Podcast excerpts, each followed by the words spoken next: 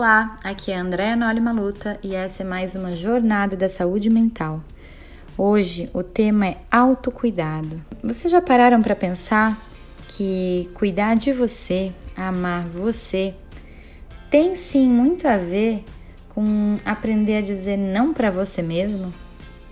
Aprender a dizer não, muito mais do que passar a mão na sua própria cabeça.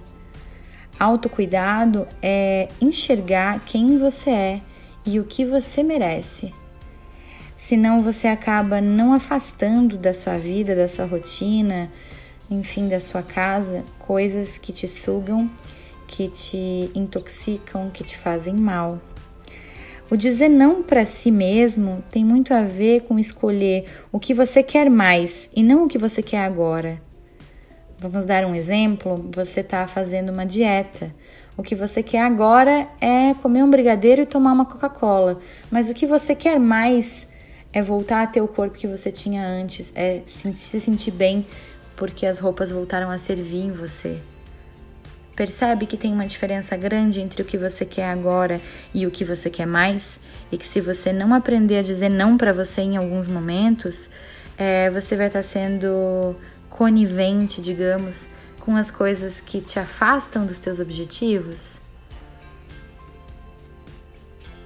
É, um outro exemplo interessante seria os relacionamentos.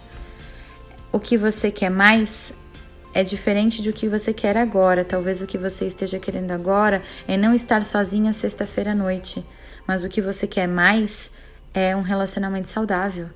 Então, se você optar por o que você quer agora, talvez você esteja na companhia de alguém que é tóxico, que é abusivo, que te maltrata, que não te valoriza. E você merece mais. Você não merece só algo rápido, fácil, conveniente que surgiu para agora. Isso é autocuidado. Dizer sim para você nos momentos que você precisa, se permitir, mas dizer não para você também pensando em que você consiga conquistar o máximo daquilo que você sonha. Esse era o recado de hoje. Um abraço, até o próximo podcast.